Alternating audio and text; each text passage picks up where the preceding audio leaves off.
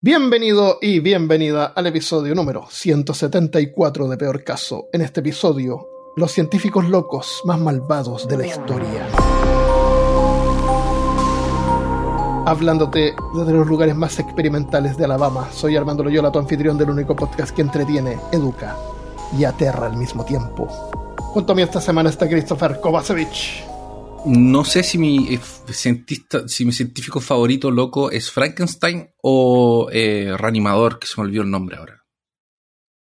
Her- Herbert, Herbert Her- West. Eso, Herbert West. Herbert West. Y Christian Rusinke. Yubo, saludos. Eh, a pesar de todos los científicos, todos los conflictos bélicos y tensiones políticas, eh, actualmente vivimos en la época más pacífica de la historia. Con la capacidad de observar qué es lo que nos motiva a comportarnos de manera violenta, hemos ido mejorando nuestras tendencias hasta una vida más pacífica y próspera. Guerra, condiciones de vida indignas y crimen en las calles de países con gobiernos inestables aún ocurre y si tú vives en un lugar así, yo entiendo que es difícil creer que a pesar de todo eso, este es el mejor momento para estar vivo. Este mundo es increíble y gracias a avances tecnológicos y adelantos científicos ya no tenemos que dedicar todo el día a recolectar alimento o andar cazando. Y tenemos más tiempos para disfrutar y más porque vivimos más también. Podemos salir a caminar con nuestros perros por un parque, descalzos si queremos, podemos jugar videojuegos, podemos pintar, podemos ir a aprender a bailar y a tomarle fotos a los patos en el parque. Gente corre por deporte, no porque lo están persiguiendo un oso, aunque yo no hago deporte, así que si me ven corriendo, corran también. Que- que no- ese chiste es muy viejo. Es muy viejo, es muy viejo, Dios Eh. mío. Sí. Dicen que la persona que lo inventó lo mató un oso. Podemos escuchar K-pop o heavy metal o O los dos al ¿cómo mismo se llama tiempo. el rap? Sí. ¿Qué, qué grupo dijiste tú? K-Metal. No, eh, K-metal. Debe haber K-metal. Debe haberlo. Eh, podemos escuchar Peor Caso, podemos escuchar el Imaginarium, podemos jugar rol, tejer, cubrir un árbol con crochet, bajar un río en canoa, subir una montaña en bicicleta. Subir una montaña en canoa y, y bajar un río en bicicleta. ¿Por qué no? Bueno que se me mezcló ahí. Bueno, ¿y cuántos hobbies hay? O sea, este mundo en su mayor parte es un buen lugar, porque la mayoría de, nosotros somos buenas personas haciendo cosas buenas para el resto. Es tan lejos de ser perfecto, pero es cada vez mejor. Y esto es prueba que la mayoría de la gente es buena. Si no, este mundo ya estaría en ruinas y los pocos seres humanos estarían todo el tiempo recolectando y cazando todo el día, tratando de sobrevivir. Le debemos mucho a la ciencia y a los hombres y mujeres de ciencia por el progreso. Pero hay algo en la naturaleza experimental de la ciencia que atrae a los más excéntricos que a veces, carentes de toda moral, cometen atrocidades en nombre de la ciencia. Los casos que vamos a ver hoy son realmente los peores. Seguramente hay que estar demente para cometer las cosas más despreciables, extrañas y realmente malvadas que han hecho estas personas. Y son exactamente famosas o infames, porque son excepciones. Excepciones. Por cada uno de estos científicos locos hay millones de científicos haciendo aportes y sacrificios para la humanidad en forma ética y moral Millones. millones. Se estima que hay unos 8.8 millones de científicos en el mundo. Los que veremos hoy se pueden contar con los dedos de una mano. Nosotros Son los tres que somos científicos. científicos literarios. Claro. eso. Ah, eso necesitas anotarlo, se me había olvidado el otro día. Son los científicos locos más malvados de la historia. Eh, científico literario. Literario. Oye, ¿por qué, por qué, por qué anoto esto? Es por lo siguiente. Eh, primero quiero agradecerles a los Patreons. Tenemos eh, Patreons nuevos, así que les vamos a dar las gracias ahora. Eh, tenemos un nuevo guardián de los mitos. Su nombre es Arigato. SHRRG Das, Sergas. Eh, tenemos un cazador de lo propano. A, a propósito, guardián de los mitos, eh, puede elegir un tema a su gusto que tenga que ver, obviamente, con el, con el podcast. Así que cuando quiera, puede gastar su scroll de selección, no sé, que bueno, no nombre eso. De, de Es- episodio. es- claro, scroll de episodio. Eh, cazador de lo profano, Juan Pablo Vargas. y investigadores del oculto Daniela Manzano, Nacho VR y María Restrepo de Restre Podcast y César. Qué Así bien. que Muchas muchas gracias por todos los aportes. Eh, Muchas gracias. el, hoy, ayer lo dediqué, eh, ayer fue el día de Patreon. Me dediqué todo el día, eh, mandé todos los stickers y todas las cosas que les debía, incluso con ayuda de la Michelle, porque un par de semanas antes que ella falleciera, ella me había ayudado a que por fin mandara los stickers y me llenó un montón de sobres. Así que varios van con la letra de ella, que es muy linda, así que los pueden guardar de recuerdo. El resto son unos, unos, unas cosas ahí que yo escribí. Ojalá que les llegue. Sí, hice lo mejor que pude. En árabe, pero- no es árabe, es la No es letra de. Armando. Claro, es Armandio. Así que, así que espero que sea suficiente para que les llegue. Y si no me avisan. Eh, lo otro es que le dediqué tiempo para revisar la página, revisar los textos, las explicaciones, las recompensas. No las cambié las recompensas, pero cambié algunas gráficas, lo hice más entretenido y más, más, más simple de entender. Eh, no sé, mi mamá va a escuchar este episodio. Mi mamá pensó que, que Patreon era mi página, que yo había inventado Patreon. bueno, porque, porque Saludos, me quería sí, saludo. Eh, porque me quería ayudar, entonces estuve con ella y le indicándole cómo hacerlo, así que también se suscribió, así que también ella también es, es cazadora de lo profano. Bien. bien. Así que no, no, Patreon no es mi página, Patreon es una página donde creadores de contenido pueden ir y ah, ayudar a que la gente les colabore. Entonces ustedes pueden ir a Patreon, se crean una cuenta en Patreon y pueden, eh, pueden unirse a Peor Caso y también pueden unirse a otros creadores de contenido, como por ejemplo María Restrepo, de Restre Podcast, y así.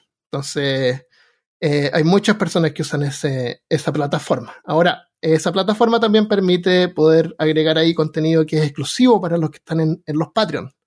Por ejemplo, eh, precaso, afterpods o, o clip de repente que ponemos, o algún video especial, Episodios de repente- especiales. claro. O de repente simplemente como texto de cosas que yo les comparto, así como alguna idea loca de algún episodio o algún cambio. Eh, para finalizar, em, yo cada vez que tenía el episodio listo los domingos en la noche lo tiraba en, en Patreon el día anterior, el, el domingo en la noche. Y lo programaba en Anchor para que salga en Spotify y el resto los lunes a las 8 de la mañana.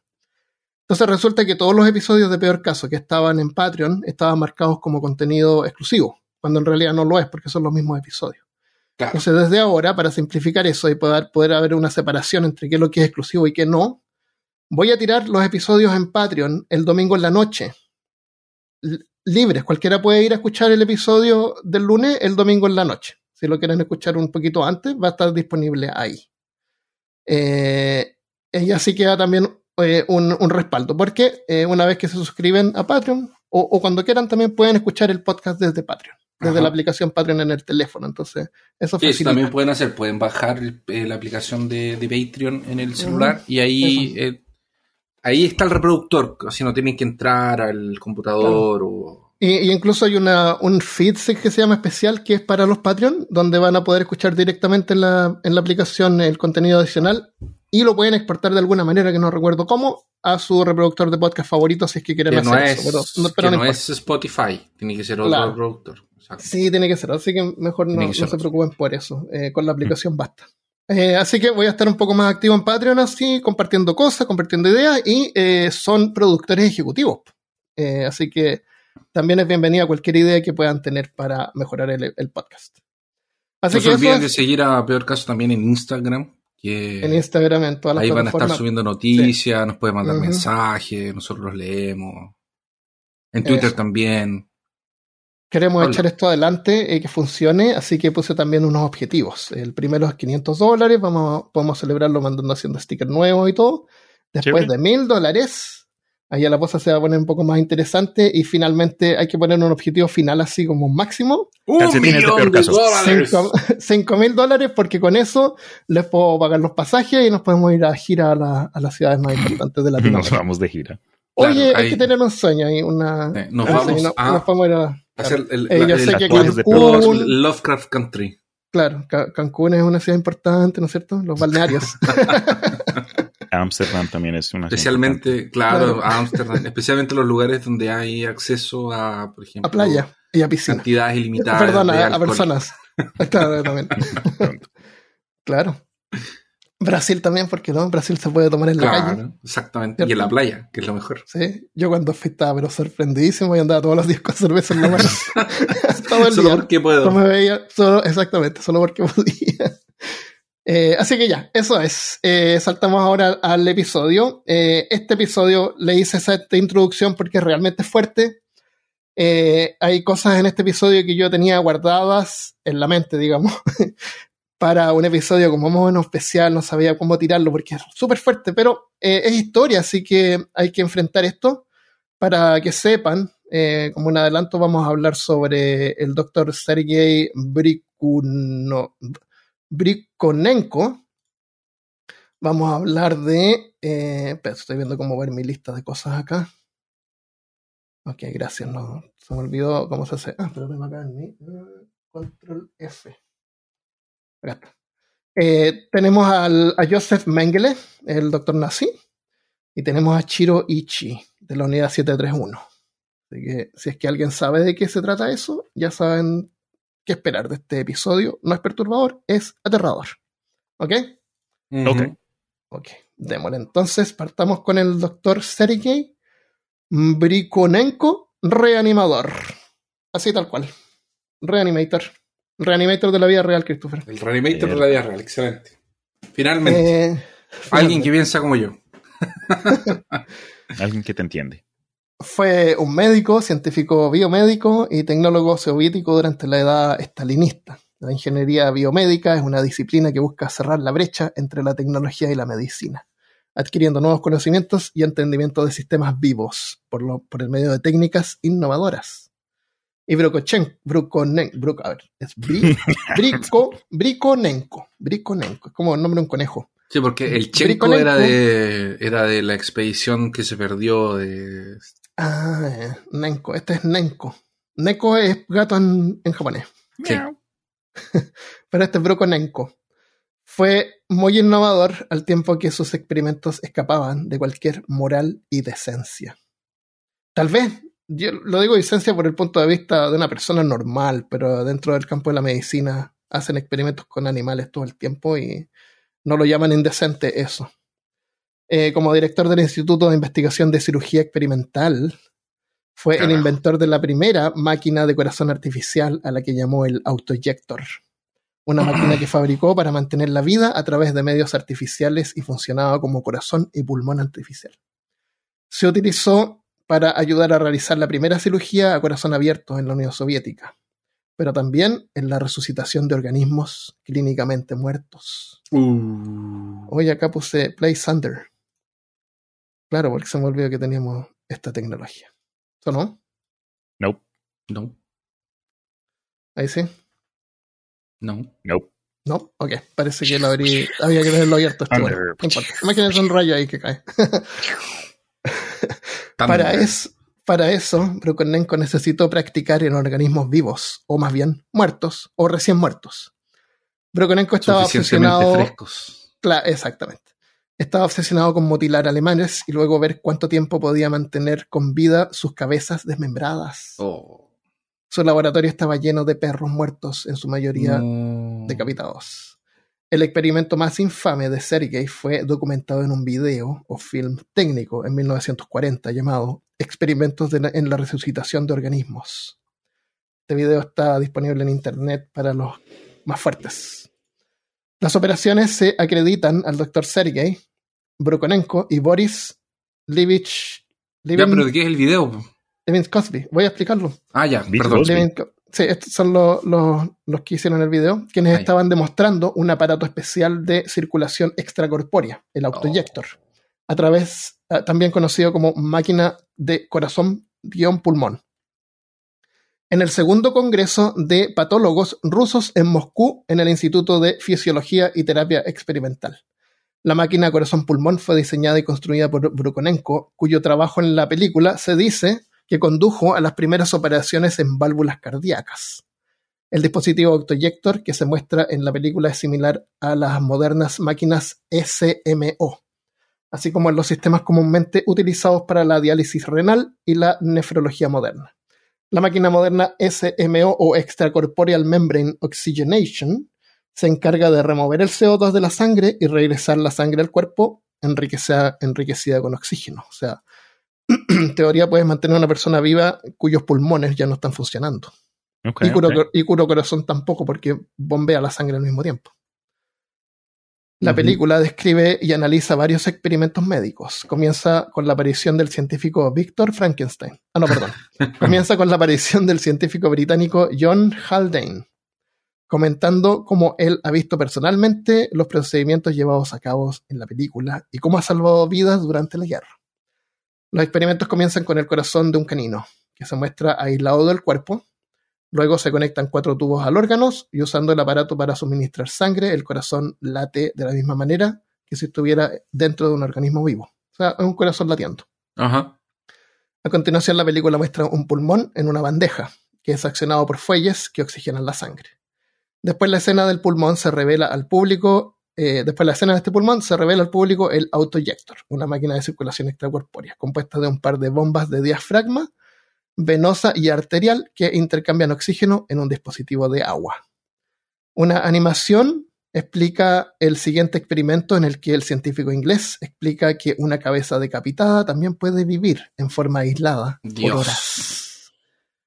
Luego se ve suministrando sangre oxigenada a una cabeza canina decapitada real. Pero, Mm. ojo, yo tuve que ver esto para entender. No se ven las conexiones. Se ve. Podría, tú podrías hacer, tú podrías reproducir este video haciendo un hoyo en una mesa y el, perro así como medio dormido tuviera la cabeza ahí apoyada. O sea, no, no es gore, digamos. Y voy a pensar de que es falso ya. Pero aparentemente no lo es. A la cabeza se le presentan estímulos externos a los que responde. Le tocan el ojo y lo mueve, le ponen una cosa con limón en la boca y la mueve, y golpean la mesa y como que salta un poco. Fue difícil de ver, pero la tuve que ver para poder explicar. Que es intensa la cosa. Súper intenso. Eh, es blanco y negro, sí, es de 1940. Y algo borrosa. No es que esté en la mejor calidad. ¿Tú la, has vis- ¿Tú la has visto? Ujú. Sí, es borrosa y está muy acompañada de muchas gráficas animadas. No son, no son dibujos animados, pero por ejemplo, cuando muestran alguna cosa, así en vez de, de mostrar como la máquina, muestran una gráfica así como que pasa la sangre.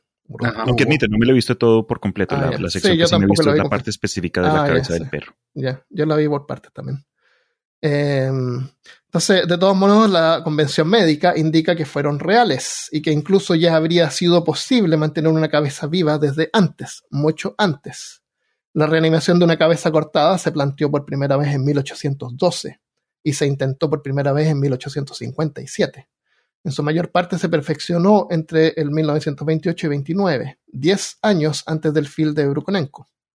En 1912, el fisiólogo francés Julien Legolois, Ah, Lega- él, ah. Legolois, es Legolois, sí. Legolas. el papá de Legolas, Legolas. Legolois planteó la hipótesis de que teóricamente una cabeza podría mantenerse viva aislada de su cuerpo mientras se mantenga un suministro de sangre. Pero esta hipótesis no se probó hasta 1857 cuando el doctor Charles Brown Segard cortó la cabeza de un Pedro perro que tienen con los perros. La cabeza de Pedro. drenó la sangre y después de 10 minutos inyectó sangre fresca nuevamente en las arterias. Informó que signos de vida que mostraban lo que parecía ser movimientos voluntarios de los ojos y la cara. Esto continuó durante unos minutos hasta que la cabeza murió otra vez. Oye, pero esto es como. Es como. Ya, yo sé que no debería hacer este tipo de comentarios, pero es como. Es como que dicen, miren, está muerto, ¿verdad? Ahora miren cómo se mueve. Y es como que tomaran una, como que, no sé, movieran la mesa. El, cuerpo como que saltara arriba. ¡Oh, se movió! ¡Está vivo! Claro, es como que, claro, porque es como que solamente activa el sistema nervioso, ¿no es Sí. cierto? Entonces, eso de que vivió o se mantiene la cabeza viva, esa, vi- esa, esa vida es bien Son más Eh, reacciones corporales que vida propia. comillas. Claro, claro. Eh, creo que el sistema de, el- el- las células del sistema nervioso tampoco se demoran un poco en, en- o sea si tú les si tú les das carga eléctrica o sea si generan carga eléctrica podrían o deberían hacer movimiento o sea el músculo no está Sí, pues o sea, todos hemos comido macha y tú le echas limón a la macha que ha estado muerta, digamos, por harto tiempo y se mueve. claro Mm. Le echas sal a las machas, se mueven también. el. Y claro, y, el cerebro del perro no debe estar así como. Bien, pues. O No, pues, a lo mejor podría tener reflejos también. sea, no creo que sea. o a lo que me refiero es. No creo que me. Lo que me refiero es lo siguiente. Yo, pueden ser reacciones de, del. como nerviosas no ligadas al cerebro. Sino que son estos impulsos Claro. como. Porque está el sistema nervioso simpático y el parasimpático. Y hay uno que es. Que hace este tipo de reacciones porque hay como unos núcleos que, que pueden reaccionar sin que el cerebro mande señales. Entonces Por ahí ser que puede ser eso. por eso, por eso puede ser claro que la, que la cabeza se mueve. Ajá. Pero hay más. Eh, no sé si es verdad o no, pero hay más. Una investigación similar continúa con el doctor, eh, para terminar con la idea de la resucitación de cabezas, eh, con el doctor Jean-Baptiste Laborde, quien fue el primero en llenar de sangre una cabeza humana cortada. Oh. Los ¿Llenar resultados fueron, sí, o sea, flu- eh, proveer sangre Ah, a una cabeza decapitada. Los resultados, los primeros resultados fueron decepcionantes, no pasó casi nada. O sea, la- el reporte no pasó casi nada, no sé qué habrá pasado. Eh, La, la Border captó, eh, culpó esto que en la demora entre sacar la cabeza de la horca, que se informó que el sujeto era un asesino, y llevarla al laboratorio. No estaba suficientemente fresco. Claro, ya sabemos esa historia. Posteriormente, la Board volvió a intentarlo, esta vez con un asesino llamado Gangi, cuya cabeza recibió apenas 7 minutos después de la ejecución. A los 18 minutos había conectado la arteria carótida con la de un perro que aún vivía. O sea, él- en este Oh. tiempo, estamos hablando de 1800, no tenía esta máquina, el autoyector. Ah, ya. Entonces la, usó el cuerpo de un animal vivo para poder, para poder bombear la sangre. La Board informó que los músculos faciales se contrajeron, mientras que la mandíbula se cerró violentamente. Mm. No se informaron signos de conciencia. Wow, es como la película Mars Attack, cuando al tipo le, le cuecen una cabeza de perro. Ah, sí. y, en la sí. cabeza de él se la ponen Sí, en el perro y anda corriendo. sí. Eh, casi al mismo tiempo, Paul Loy, un colega de la Board, erigió una guillotina en su oficina para, para poder tener la, la máxima frescura Ah, claro. Conveniente. y la usó para decapitar a cientos de perros para estudiar su reacción. Ah, maldito. Después de la y Loy, un puñado de médicos siguió esta línea de investigación que culminaron con el médico soviético Sergei Brukonen- Brukonenko, del que estamos hablando ahora. Brukonenko, porque dije que Nenko era como gato en, en japonés, po, Sí. ¿cierto? Neko, Neko es gato. Entonces, este es- a lo mejor era un hombre gato y odiaba a los perros. Mm. Por eso quería matar está, más pues. perros. Claro, claro, ahí está conectado eso. Bueno, Brukoneko logró mantener con vida la cabeza aislada de un perro durante tres horas por medio del uso del autoyector y medicamentos anticoagulantes. El film de, el film de Brukonenko termina con un perro que muere clínicamente al drenarle toda la sangre. Esto en, en el film es representado principalmente a través de un diagrama animado. No se ve ahí la sangre del animal Claro. en, un- en alguna parte, no. Eh, de la actividad pulmonar y cardíaca. O sea, la animación te muestra que el corazón deja de latir. Entonces no sé qué tan cierto será. Luego se deja durante 10 minutos y se conecta a la máquina de circulación extracorpórea que gradualmente devuelve la sangre a la circulación del animal. Después de varios minutos, el corazón fibrila y luego reinicia su ritmo normal. Y asimismo reanuda la respiración y se retira la máquina. Durante los siguientes 10 días, el perro se recupera del procedimiento y continúa viviendo una vida saludable. Según la película, varios perros fueron devueltos a la vida usando este método, incluido uno que es descendiente de padres que también fueron resucitados. O sea, por Perro cruel que el film, por cruel que el film tiene, eh, por, por- por lo cruel que el film es, tiene un final más o menos favorable en el que se ven perros jugando y comiendo y, y les hacen cariño. Eh, yo sé que el cerebro, así como pocos minutos sin oxígeno, como que empieza a deteriorarse, entonces no sé qué, qué tan buena haya sido la calidad de vida de estos animales, pero en el video se ven normales. Eh, sabemos que los rusos son como medio tramposos, entonces a lo mejor esto es mentira. Claro. No, no pasa Sí, eso. pueden ser otros perros.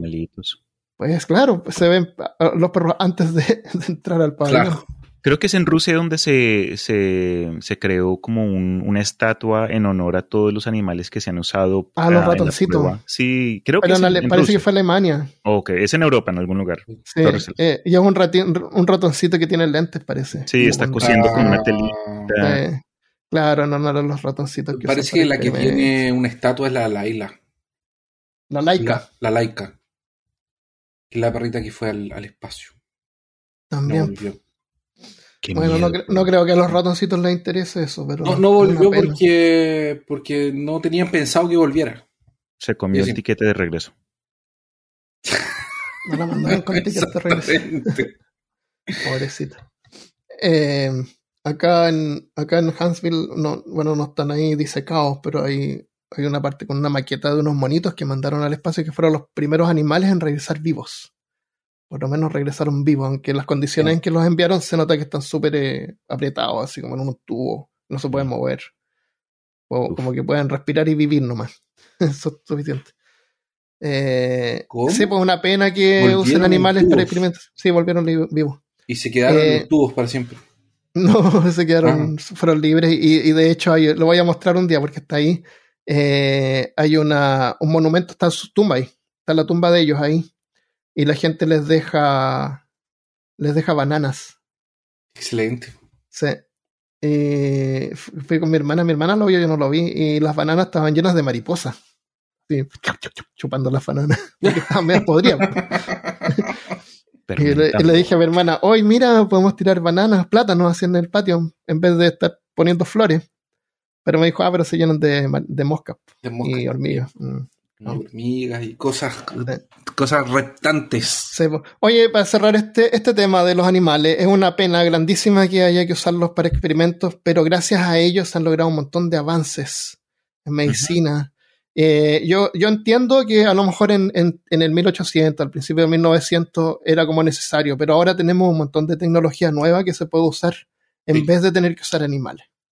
Es Entonces, yo etapa. creo que a este punto ya es como un poco cruel, ya eh, se No, es que, como es que, por ejemplo, cuando prueban las vacunas, la última etapa de, de- de- de- ya después de que los, hacen todos los tests y todo, lo último es, es test en seres vivos. Antes de probar Ya, animales. está bien, eso está bien, claro, no al principio. Pero es- me carga esa cuestión de los cosméticos, así que le meten Sí, cuestión a los no, pobres conejos es para ver si te... es más Claro, para ver que no te sí, pique, para sí, nada. eso ya es un- un- una pérdida de vidas. Así que bueno. Eh, si llegaron a este punto escuchando, felicitaciones, ganaron ya una estrellita de tres. ¿ya? A ver quién gana tres estrellitas. eh, Joseph Mengele, Mengele, el ángel de la muerte. No tiene nada de ángel, ni de la muerte, ni de nada. Pero así le llamaban. Eh, este es otro científico que te gustaría abofetear con un mazo, el nazi Joseph Mengele, Mengele conocido también como el Tosen, to, Todes Angel o Ángel de la Muerte. Espera, espera, deja- déjame adivinar. Hay un, hay un, hay un, porque el primero fue un ruso, este un alemán, el próximo va a ser Este un un japonés. Sí, sí, pues. Mm, De una secuencia ahí, lo, más- lo. Oh, lo, los precede ahí la, la reputación que tiene. Oh, qué terrible. Eh, durante la Alemania nazi, científicos llevaron a cabo miles de experimentos con humanos bajo las instrucciones de Hitler. El objetivo de estos experimentos era descubrir nuevas formas de ayudar al personal militar alemán que había resultado herido durante el combate, y también descubrir nuevos tratamientos médicos radicales para promover la ideología de Hitler. El líder de estos experimentos fue el doctor Joseph Mengele, quien se ganó el apodo de Ángel de la Muerte por las atrocidades que cometía. Cuando llegaban nuevos reclusos al campo de concentración y exterminio de Auschwitz, Mengele seleccionaba cuáles iban a ser ejecutados con gas y cuáles serían llevados a su laboratorio para realizar sus experimentos. Y en este episodio vamos a explicar el procedimiento de la ejecución por gas. Porque así tiramos toda la parrilla y ya mm, no tenemos que hacer episodios aterradores de nuevo, ¿ya? Por un tiempo. Los seleccionados para morir en las cámaras de gas eran escoltados por hombres de la Schutzstaffel, de la SS. Hombres y mujeres y niños eran llevados inicialmente a la cámara de gas del crematorio 1 y a los búnkers 1 y 2, y desde la primavera del 43 a las nuevas, nuevas recién pintadas cámaras de gas del crematorio 2, 3, 4 y 5. Los que estaban demasiado enfermos para caminar eran llevados en camiones. El resto debía marchar. Estas personas tenían que desvestirse antes de entrar a las cámaras de gas. En el crematorio 1 se desnudaban en un patio rodeado por un muro. o en la antecámara. Se erigieron cuarteles de madera para este propósito en los búnkers 1 y 2. Había salas especiales para divertirse en los crematorios 2 y 5. O sea, parece que alguien por ahí tuvo algo de decencia y ayudó a estas víctimas a mantener un mínimo, un mínimo de dignidad. Por eso conté esa parte. Cuando llegaban, eh, pero cuando llegaban demasiados transportes, por 1944, cuando la cosa se inten- intensificó, las personas destinadas a morir en las cámaras de gas del crematorio 5 se debían desnudar al aire libre. No había tiempo para entrar a algún lugar. Después de que el eh, Sonderkommando fuera alojado en el vestuario del crematorio 4, las personas fueron enviadas a morir allí desnudas en un cuartel especialmente construido. Los Sonderkommandos eran unidades de trabajo formadas por los mismos prisioneros, generalmente judíos, que eran obligados bajo amenaza a su propia vida a ayudar con la eliminación de las víctimas en las cámaras de gas. Los hombres de la SS mantuvieron a las personas destinadas a morir sin saber lo que les esperaba. Les dijeron que los iban a enviar al- campamento, pero que primero tenían que desinfectarlos y bañarlos. Después de que las víctimas se, desnudara, se desnudaban, eran llevadas a la cámara de gas, encerradas y asesinadas con, con gas Ciclón B. O sea, ellos no sabían que los iban a matar. No. Y como recién todos llegaban, no había forma de que ellos supieran, a menos que algún eh, Sonden comando les dijera. El, mm, hay un. Está esta película del, del niño del, de, ¿Pijamas? de pijamas. Oh, ese- esa película que es Uf, triste, el final es. Ah, es loco, horrible. el final es tan impactante, es terrible. Eh, es muy triste. Ojo que Ese- también allá en los estamos- campos de concentración hablando- no eran solo judíos, pero también como que disidentes sociales, gente que Sí, sí, eran, exactamente. Sí. eh, ¿qué más? Eh, gypsies, cosas así, Gypsies, gente sí. Homosexuales. homosexuales, Negros. Exacto, gentes de raza, entre comillas, que no, Sí. no era lo que querían estos, estos Claro, nazis. Porque era que no era ario. Preciso. Eh, estamos hablando de esa película italiana, del tipo que está en el campo de concentración y él trata como de entretener al niño para que no, se dé cuenta de lo que está es- pasando. no, ese Esa de otra. ahí es. Esa es La Villa es Bella. esa es La vida- esa película es muy triste también. Esa es tristísima. Mm, Uf, es terrible también. ay. El pianista también es horrible. Uf, el pianista. Ay, estamos hablando de puras películas. Horri- tristes. horrible así como de, de- no, no porque es mala, sino porque es una excelente película, pero, Ah, sí, sí, pero es muy triste. pero Tiene a su propósito, nos da las cuerdas del corazón Dios que mío. nos ponen en, en depre. Tira ahí también en la lista las, va- la- los, los Fireflies. ¿La película Firefly? No, no, no, la- no, no, la de La japonesa, la de Ghibli. La, la, La Sí, cosa- la, la, no, la algo tumba de de la- las luciérnagas. Esa Sí. la tumba de la escena, Sí, sí. esa también. la. Sí, Oh. no sé, de ahí también. Oh. Vamos a dejar una lista ahí de películas tristes para que. para Oye, que el que, el que, el que, el que El- realmente. hay otra que se llama El Camino también, que es súper triste. Bueno, la, la, y Road. la lista de Schindler. La lista de Ah, también Sí, Schindler's List. es- oh, que se dice cuestión es así. Mm.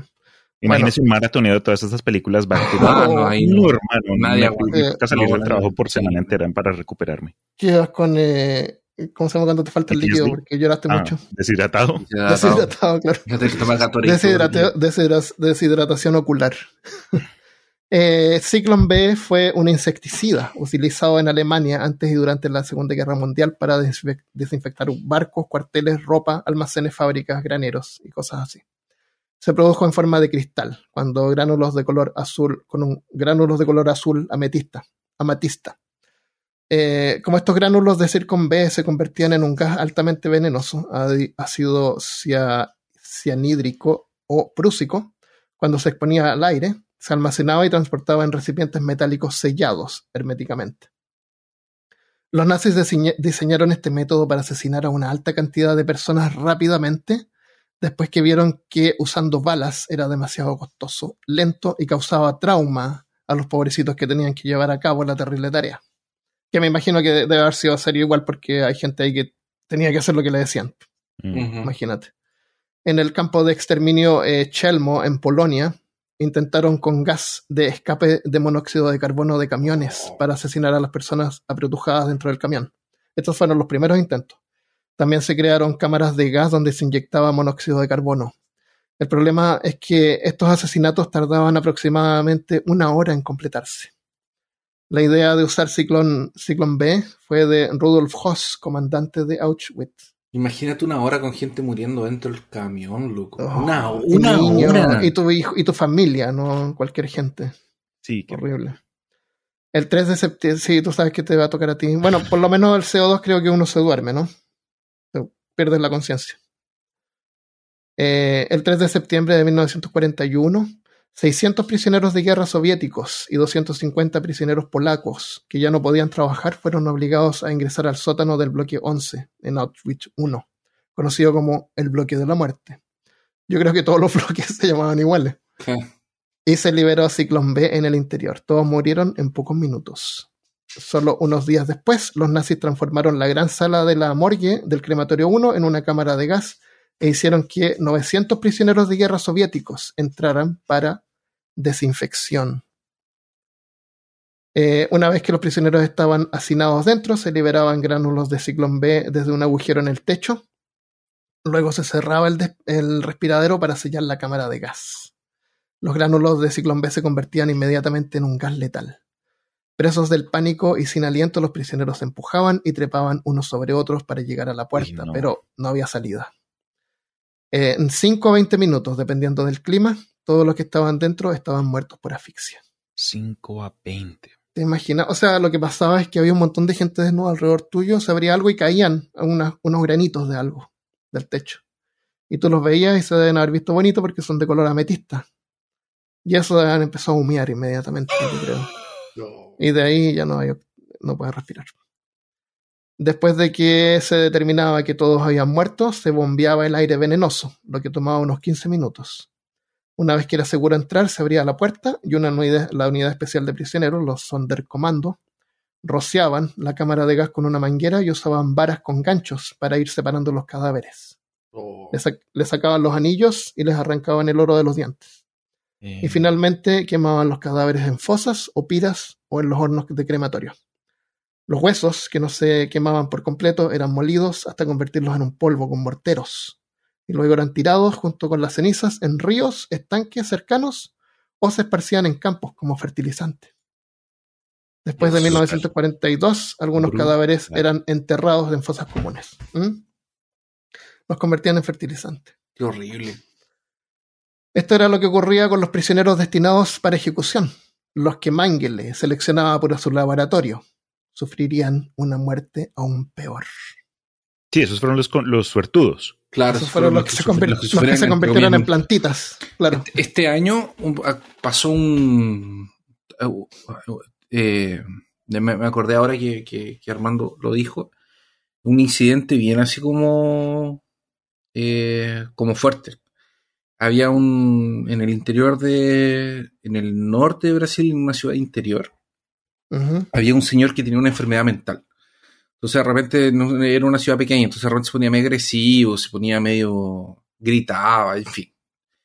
La cosa es que eh, no me acuerdo por qué motivo una patrulla de policía lo, lo eh, de policía militar eh, lo, como se lo iba a llevar detenido, había a- a- pas- pasó algo que tuvieron que intervenir.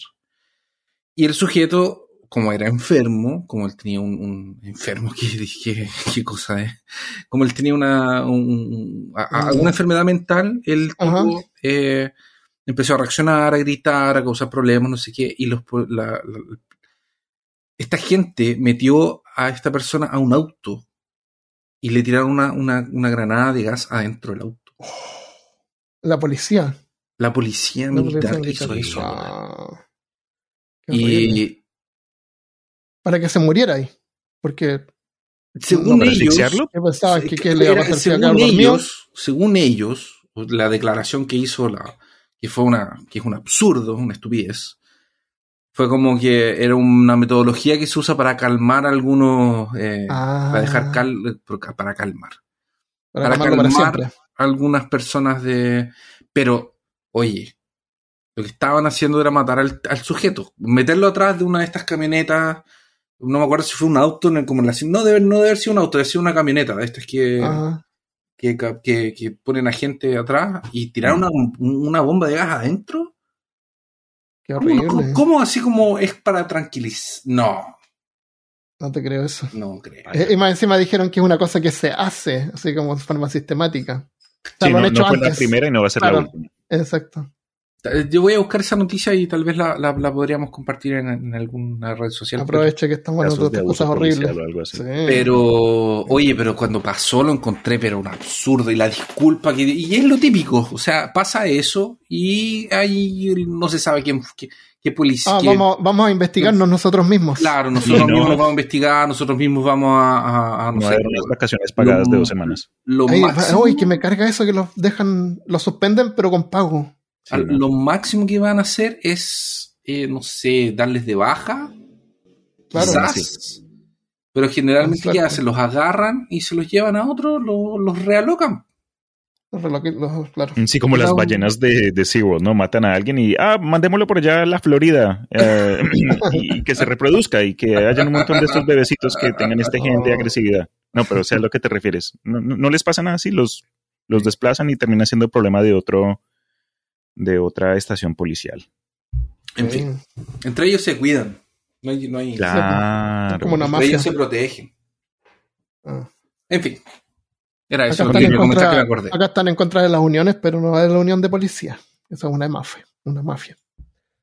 Eh, bueno, eh, hablemos de los que Manguila llevaba a su laboratorio ahora. Entre 1939 y 45 se llevaron a cabo en los campos de concentración nazi al menos 70 proyectos de investigación médica que involucraban experimentos crueles y a menudo letales en seres humanos. Estos proyectos se dividieron en tres áreas. Investigación destinada a mejorar la supervivencia y el rescate de las tropas alemanas, pruebas de procedimientos médicos y productos farmacéuticos, y experimentos que buscaban confirmar la ideología racial de nazi.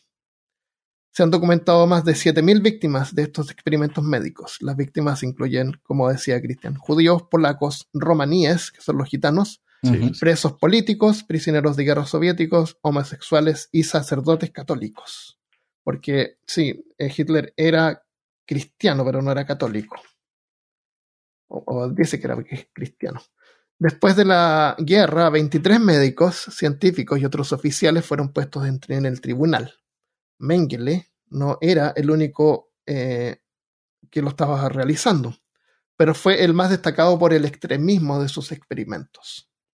Mientras que oficiales estaban ocupados experimentando con métodos de exterminio más eficientes, el doctor Joseph Mengele estaba investigando el caso de los gemelos y la fisiología y patología del enanismo en colaboración con el Instituto Kaiser Well Wilhelm Ah, de sí, antropología, Sí, ya escuché. genética este y eugenesia. Ay, es Mm. terrible. No. Ahora me acordé. Ah, Eh, también se interesó por las personas con iris de diferentes colores, que se llama heteroctomía, iridí, con doble I. Y el origen de la noma faciei, faciei, o estomatitis gangrenosa. Es una cosa que no hay que buscar en Google. Una infección que destruye el tejido alrededor de la boca y la cara. En el tiempo de Mengele era poco conocida y endémica entre los presos gitanos de Auschwitz.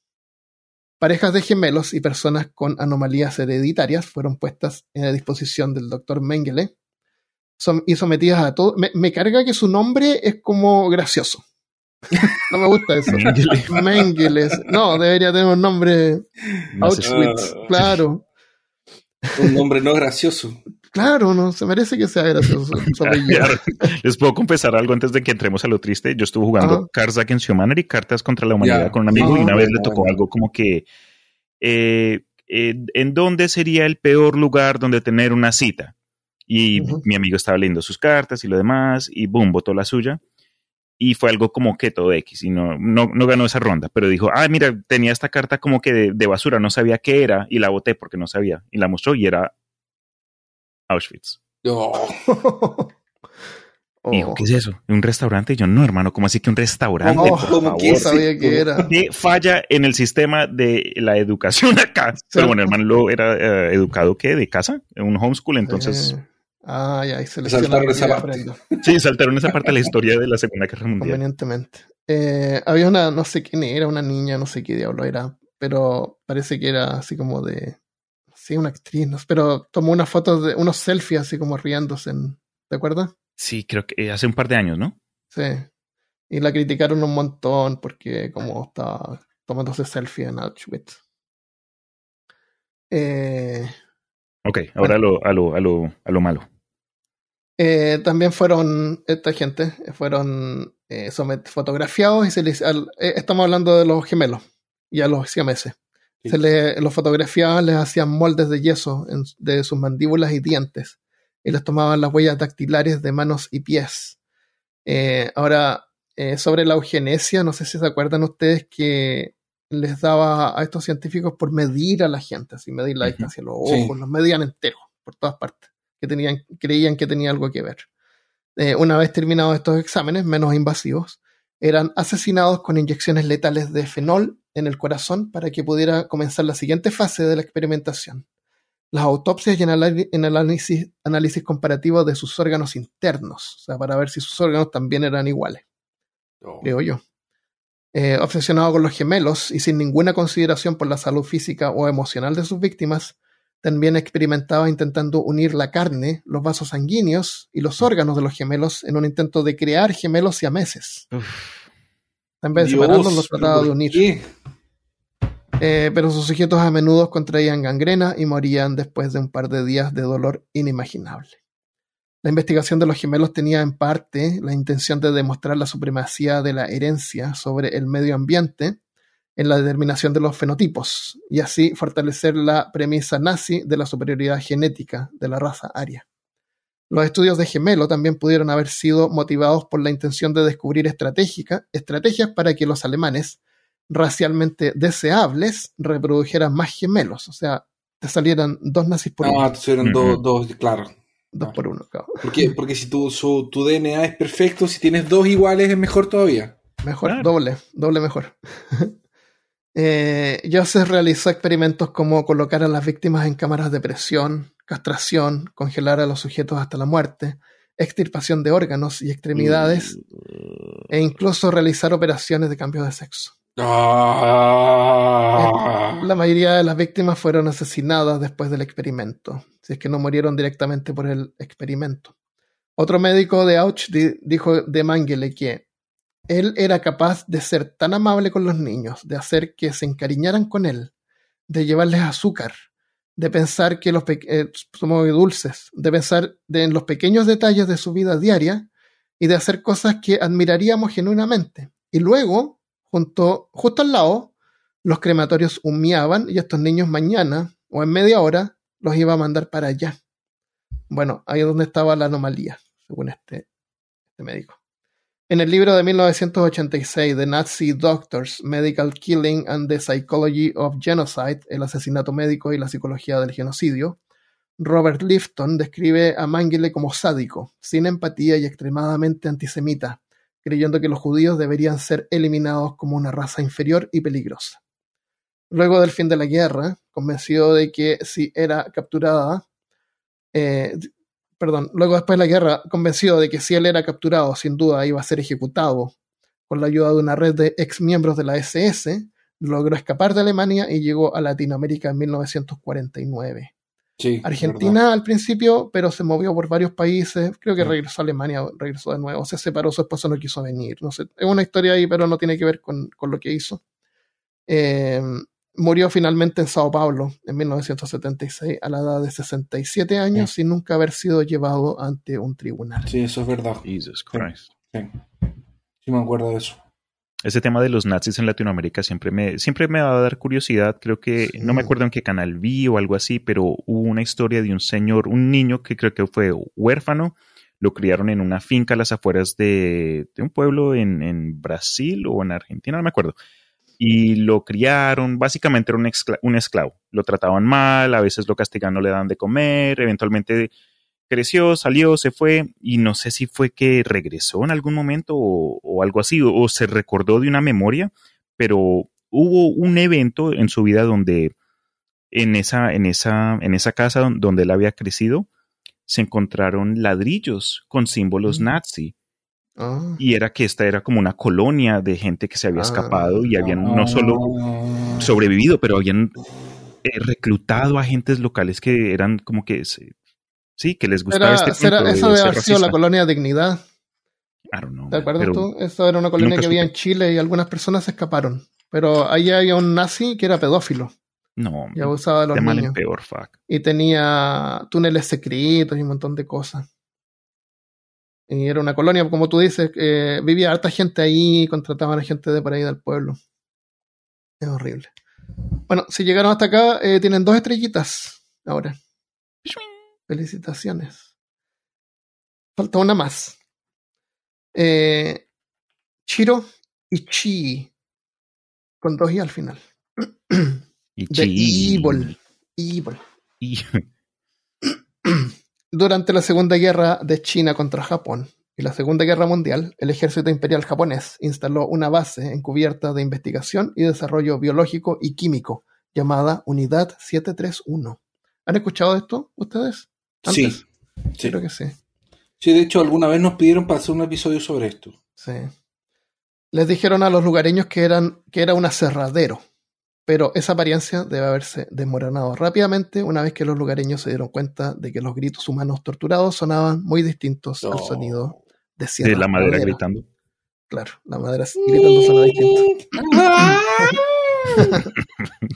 Dios, El- esa cerraría y accidente todos los días.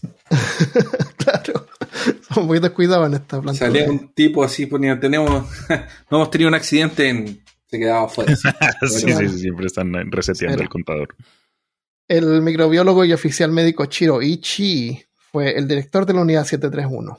Él, no es que él haya sido, él hacía experimentos, pero no fue el único, pero fue el responsable. Mm, ok. donde cometió numerosas atrocidades en personas. Ay, no sé, en nombre de la ciencia, en nombre, en falso nombre de la ciencia, tal vez. El proyecto fue llamado Maruta. La unidad estaba en territorio chino y los sujetos de prueba se recolectaban de campamentos de concentración, de campos de concentración e incluso de la población circundante, que se los denominó euferísticamente como troncos, que en japonés es Maruta. En otro paralelo, los cadáveres de los sujetos sacrificados fueron eliminados por incineración. Los investigadores en la unidad 731 también publicaron algunos de sus resultados en revistas cien- científicas, revisadas por pares, o sea, peer, peer review, escribiendo como si la investigación se hubiera realizado en primates y no en humanos, particularmente monos de Manchuria o monos de cola larga. Mm, Eh, miles de hombres, mujeres, niños y bebés internados en campos de prisioneros de guerra fueron sometidos a vivisección, que a menudo se realizaban sin anestesia y generalmente con fines Oh, letales. no.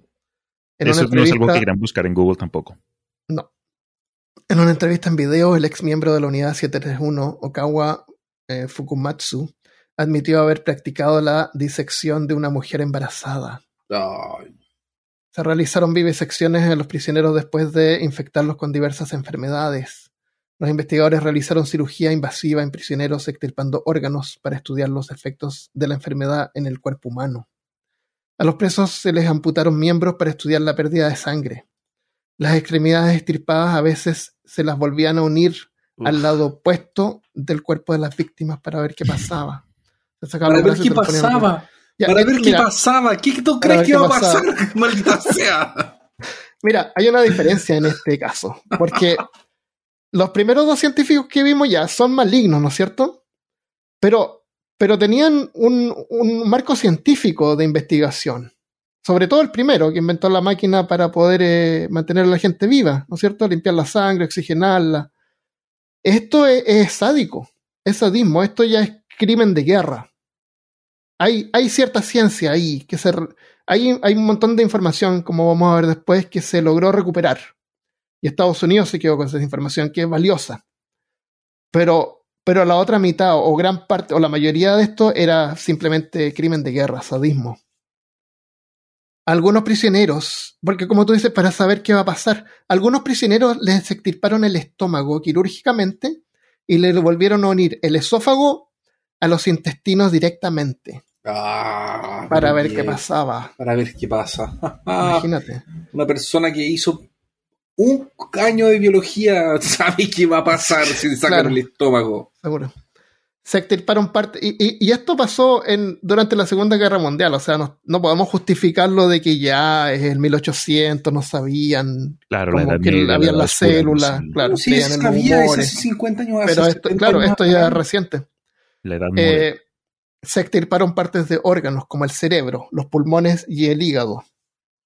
El cirujano del ejército imperial japonés Ken Yuasa sugiere que practicar la vivisección en sujetos humanos estaba muy extendido incluso fuera de la unidad 731, estimando que al menos unos mil miembros del personal japonés participaron en la práctica en China continental, porque esto estaba en China, fue cuando Japón trató de invadir China. Mm. Entonces, toda esta- la mayoría de estas víctimas eran chinos.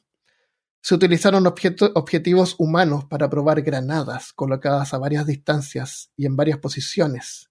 Lanzallamas también se probaron en personas.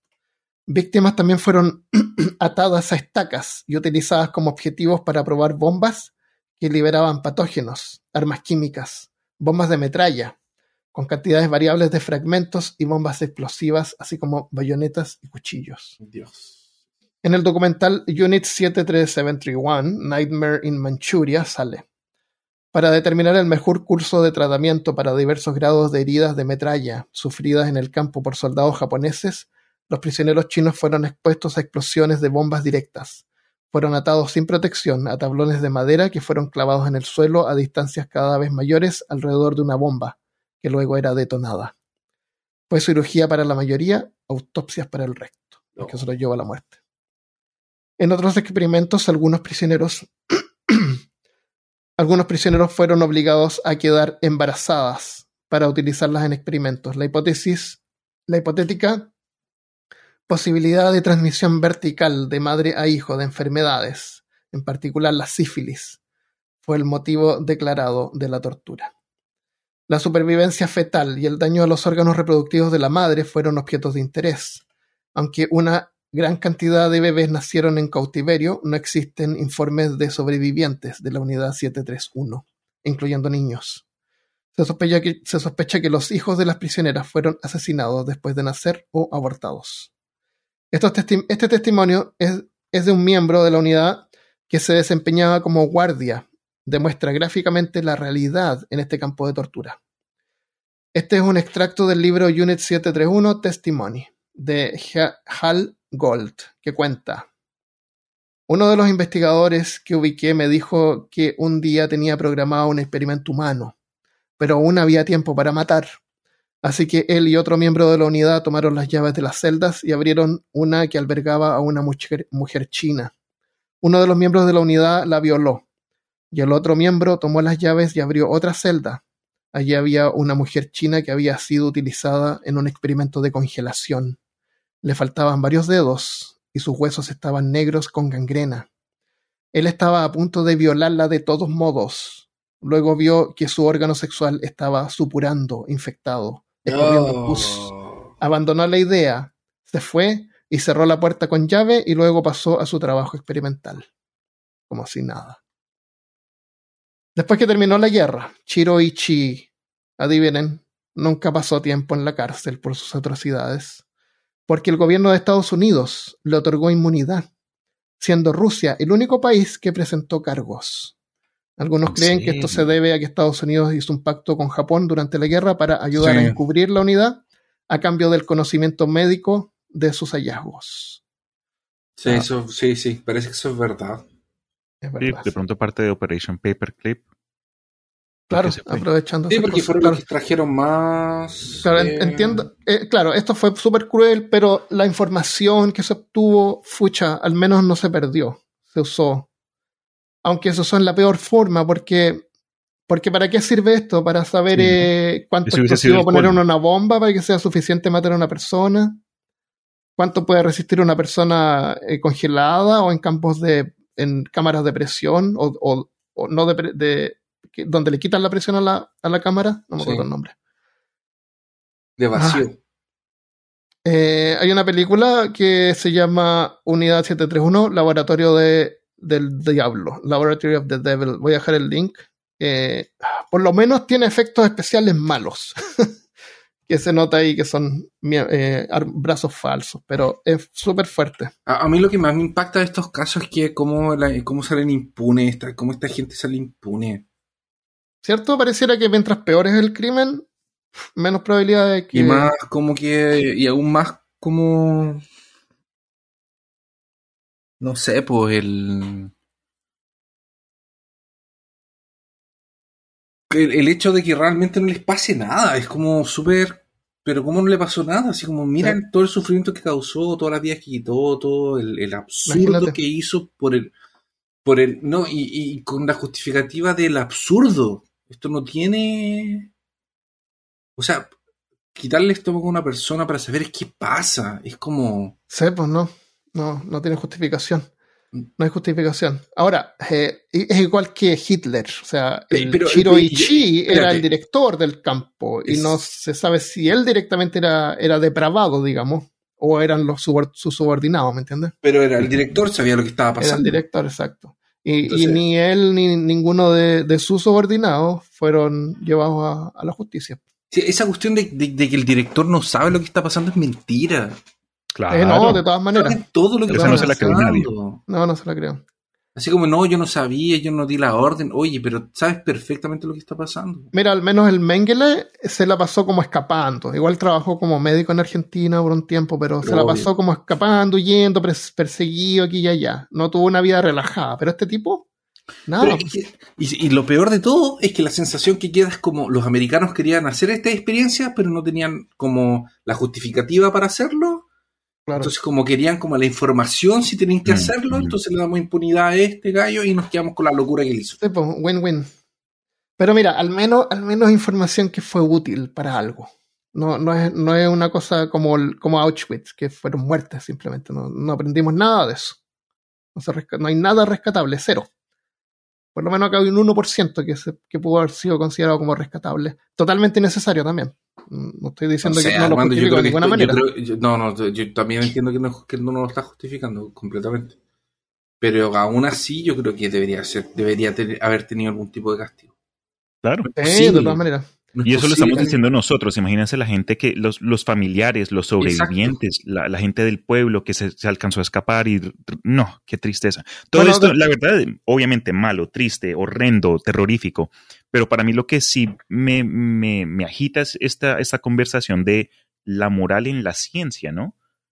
Que, claro. De cuál es el equilibrio, quién está dibujando la línea de, ok, esta, esto no lo vamos a hacer, porque eh, en varios episodios hemos comentado de pronto otros eh, casos científicos o, o, eventos donde para escapar este reglamento, estas leyes que están en pie para proteger a los individuos, y dejar que de pronto eh, en el underground ocurran experimentos como los, los CRISPR babies, que de, aún no se sabe mucho, y quién sabe otra cantidad de cosas que ocurren en, en áreas del mundo que están fuera de como que de, de, de áreas protegidas. Imagínense ustedes un Guantánamo Bay, cárceles ah, eh, de, terroristas, todas esas, todas esas, cosas, y, y, nadie dice nada porque o porque no se sabe o porque, bueno, no sé. Este por lo menos hay documentación de esto, se sabe, se admite, pero quién sabe cuántas atrocidades hay que no, que no sabemos.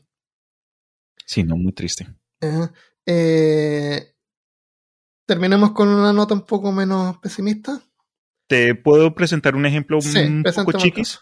pues en preparación a este episodio, la verdad, yo no preparé ni papa, pero te había mencionado por interno que yo en el pasado también saqué un, un episodio de tema similar, no tan generalizado con varios ejemplos, pero si les interesa este tema y de pronto quieren oír un ejemplo más, en el Imaginarium tengo un episodio, el episodio 40, acerca de la casa del fin del famoso James Lilly, que aunque de pronto no fue tan sádico contra los seres humanos porque sus experimentos, como dice el título, Casa del Fin, no tiene mucho que ver con las personas, pero se las pongo de la siguiente forma. Este fue una persona patrocinada por el gobierno estadounidense que incluso trabajó para el, eh, ejército y eventualmente eh, tuvo relaciones con NASA y lo demás. Y él lo que quería hacer era, era ah, desarrollar la capacidad de comunicación entre especies, específicamente el delfín y el ser humano. Y aunque su, su ideal era bonito y lo demás, las cosas que terminó haciendo fue, se considera tortura animal, se considera algo que, Ah. en- que de pronto compara un poquito con el primer ejemplo que contaste tú, Armando. Pero solo para darles ahí un, un tidbit, un- una gotita de jugo, eso incluyó eh, drogas alucinógenas para ver cómo reaccionaban estos animales a estas sustancias que a nosotros, a los seres humanos, nos causa cierto efec- ciertos efectos. Sí, pero los animales no sabemos. Eh, los deprivó de contacto social con otros miembros de su especie. Eh, Fue algo que de pronto no suena tan malo, pero les prometo, si los escuchan, van a- si escuchan el episodio van a darse cuenta Es que que terminó no, no, no, es, que es- es como, por ejemplo, la gente que dice, eh, eh, eh, así como, eh, claro, si tú le das sustancias alu- alucinógenas a un ser humano, va a- de alguna forma, o sea, va, va, a reacc- va a reaccionar de alguna forma. De alguna forma. Pero es como darle alcohol a un perro. Si le das alcohol a un perro, le va a ser pésimo porque su hígado Claro. no está preparado para eso. Exacto, exactamente. Pero un perro Las puede dosis. comer carne podrida y nosotros no. Bueno, sí, sí. No, estoy refiriéndome que la fisiología de cada animal es distinta. Es claro. Ah, extre- extremadamente, extremadamente distinta. Sí, yo también he conocido gente como que en fiestas ahí, como que, ay, no, yo le doy cerveza a mi perro, le gusta, como si que le gusta, hermano. Mm. No le gusta, le hace pésimo, le hace muy mal. Exacto. Ahora, ahora ver ardillas que comen fruta que se ha caído y está sola y fermentada y se emborrachan. Pero eso es otra eh, cosa, ¿no? es Eso es natural. En lugar de procesado Sí, por el ser pero un humano. ¿no? de 45 grados, Exacto. Armando. Eso les Obvio. derrite el pobre riñoncito a los perritos. No, bueno, no sé, yo cariño a mi perrito. Vayan a hacerle cariño a sus perritos y gatitos. Desde aquí a O caballo, burro, o laucha, o lo que tengan. No, me dejaste. Entré mal y ahora estoy. con este episodio estoy peor, bro. Ya, eh, el episodio número 40 de Imaginarium va a tener un link en el pie de este episodio en la página peorcaso.com slash 174. Ah, súper, gracias. man. junto al link de todas las películas tristes, vamos a tratar de juntarlas para dejarlas ahí. Y el video del eh, Brukonenko, o como se llamará, el ruso. Peor Del caso Ahora- 174, el capítulo más triste de la historia El del capítulo más podcast. triste de Dios que mío. sí, sí. Dios mío. Eh, ahora me quedó uno que es Harry Harlow, que hacía experimentos con monos, que seguramente alguna persona va a estar escuchando y va a decir, hoy, ¿por qué no lo mencionaron? Porque Es demasiado. no se compara con el resto. se quedó corto. Eh, pero eh, escribí algo sobre él, lo voy a dejar en, en Patreon para que escuchen ahí. Los voy a, los voy a leer, le voy a poner foto y todo para que lo, lo vean después. Eh, exclusivo para Patreon, así que si se quieren unir a Patreon, pueden ir a patreon.com slash eh, Peor. patreon.com slash peor caso, se unen ahí, son productores ejecutivos. Ahora, para cerrar como una mención especial, tenemos a Alfred Nobel, que fue el primero en descubrir las propiedades de la nitroglicerina en la creación de explosivos fatales. Alias. TNT. Ganó mucho dinero inventando el elemento más frágil de la Tierra, que le dio el título de Mercader de la Muerte. En 1988 se murió su hermano, Ludwig Nobel, y la prensa pensó que se había muerto él, Alfred Nobel. Así que en un periódico, fr- periódico francés apareció con el titular de El mercader de la muerte ha muerto. Entonces cuando Nobel leyó esto, Alfred Nobel leyó esto, empezó como a reconsiderar cómo mejorar su imagen pública después de su muerte. Así que decidió dejar su enorme fortuna para financiar muchos premios que llevaban, que llevan su nombre hasta el día de hoy, el Eh, premio ahí el Nobel. nombre. Eso es. Es porque se murió su hermano, la prensa pensó que era él y él se dio cuenta de lo malvado que era. Imagínate, Para haber inventado el TNT. para haber inventado. Producto Acme. TNT. Exacto. Dynamite. Eh, TNT. Ay, qué terrible. Ya. En el, eh, antes de irnos, eh, tienen un segundo porque quiero leer algunas de las respuestas que dejaron en, en Spotify. Lee un chiste fome o algo. como- No, esas estas son van a ser graciosas para, para desestresarnos Dale. un poco. Adelante. Eh, entonces, en el episodio del horror en la música, espero que les haya gustado ese episodio. Fue súper entretenido, a mí me gustó mucho hacer ese episodio y me dio pena que Cristian no pudo estar acá porque Se tenía fue el súper interactivo con ese música y cosas. Sí.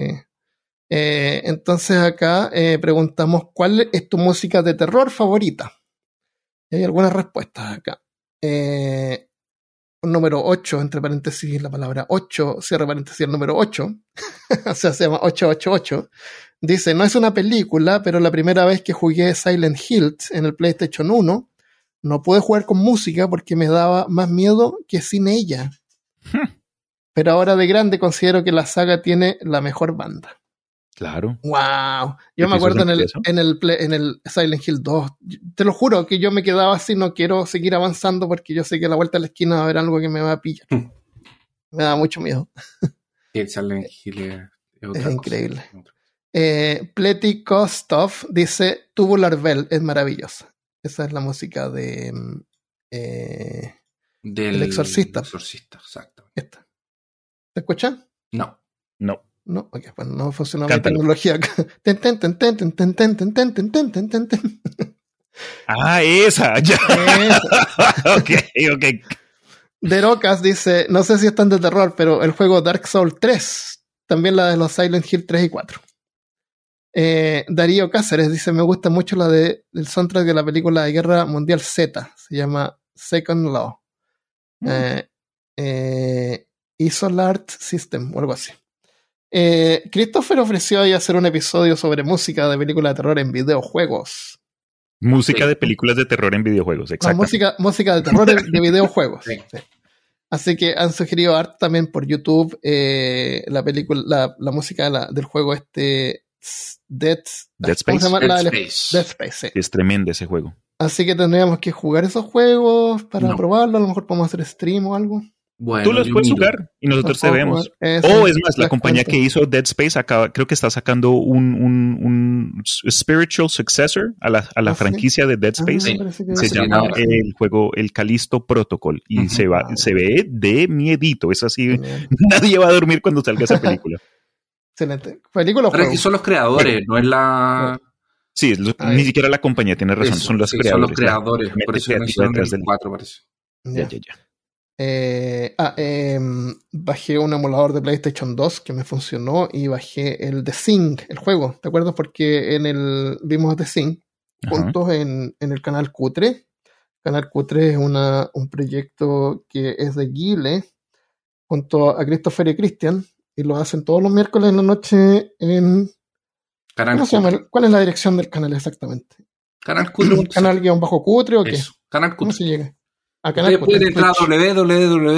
www.canalcutre.cl está. y eso los va a direccionar directamente al Twitch de Claro. Canal Cutre. Vimos eh, The Thing y dijimos que había un juego para PlayStation 2, así que lo voy a estar jugando. No sé si lo voy a hacer stream, pero lo voy a jugar ahí, a lo mejor lo grabo y después les doy mi Como- comentario, lo pongo ahí para que lo. Como solamente como hay, hay algunas continuaciones de The Thing de Carpenter que eh, son canónicas que son los cómics, parece. Sí me. Pero- Pero la verdadera, entre comillas, continuación de The Thing es el juego de Play 2. Ah, Porque ya. de hecho está basado en un proto eh, guion. ¿Segunda parte? Que había para la segunda. Ujú. Ah, genial. Bueno, el juego lo, probé de nomás hecho- como para que me funcionara y era un grupo de militares, así como que Exacto. a la base que estaba toda destruida. Entonces, eh, tiene- es como su, su- es como realmente lo que pasa, es realmente como la, la segunda, realmente Ya. si quieres saber qué pasó después, es el Ajá, juego de sí, Play por eso, 2. ya. Eso Igual es no se emocionen mucho porque la gráfica es pésima y la jugabilidad es pésima también.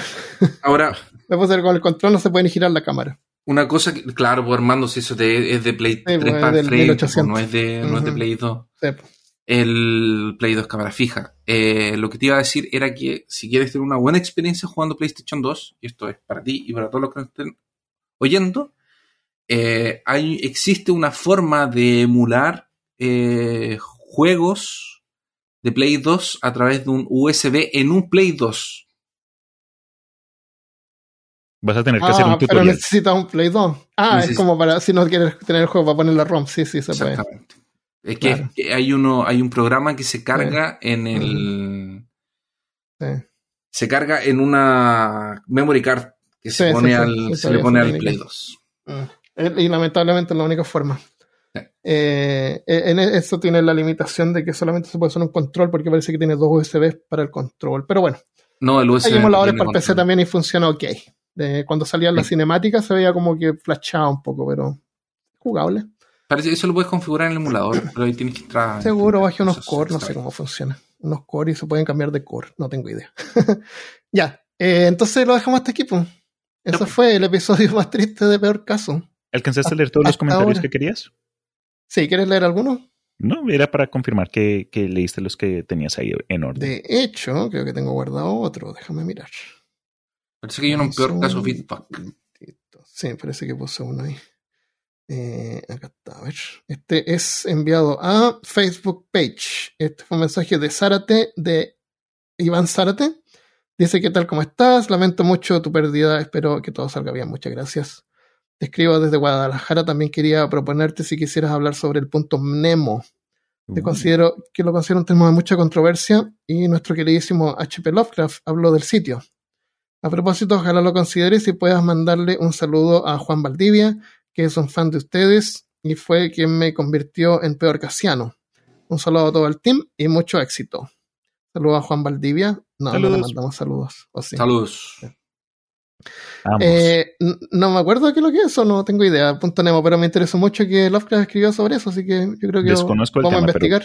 Sí, se, ve, se ve bueno, así que gracias por la sugerencia. Cualquier sugerencia pueden hacerlo desde las redes sociales o en, directamente a peorcaso.gmail.com. Eh, así que eh, muchas gracias, compartan el podcast, espero que les haya gustado, les haya servido y se sientan tan tristes como nosotros ahora. Se ganaron tres estrellas. Vayan a ver algo divertido, vayan a hacerle cariño a sus mascotas. Eh, esto es todo, nos vamos. Listo pues, chao. Esto es, muchas gracias. Hasta luego. De comerlos, se nos cuidan.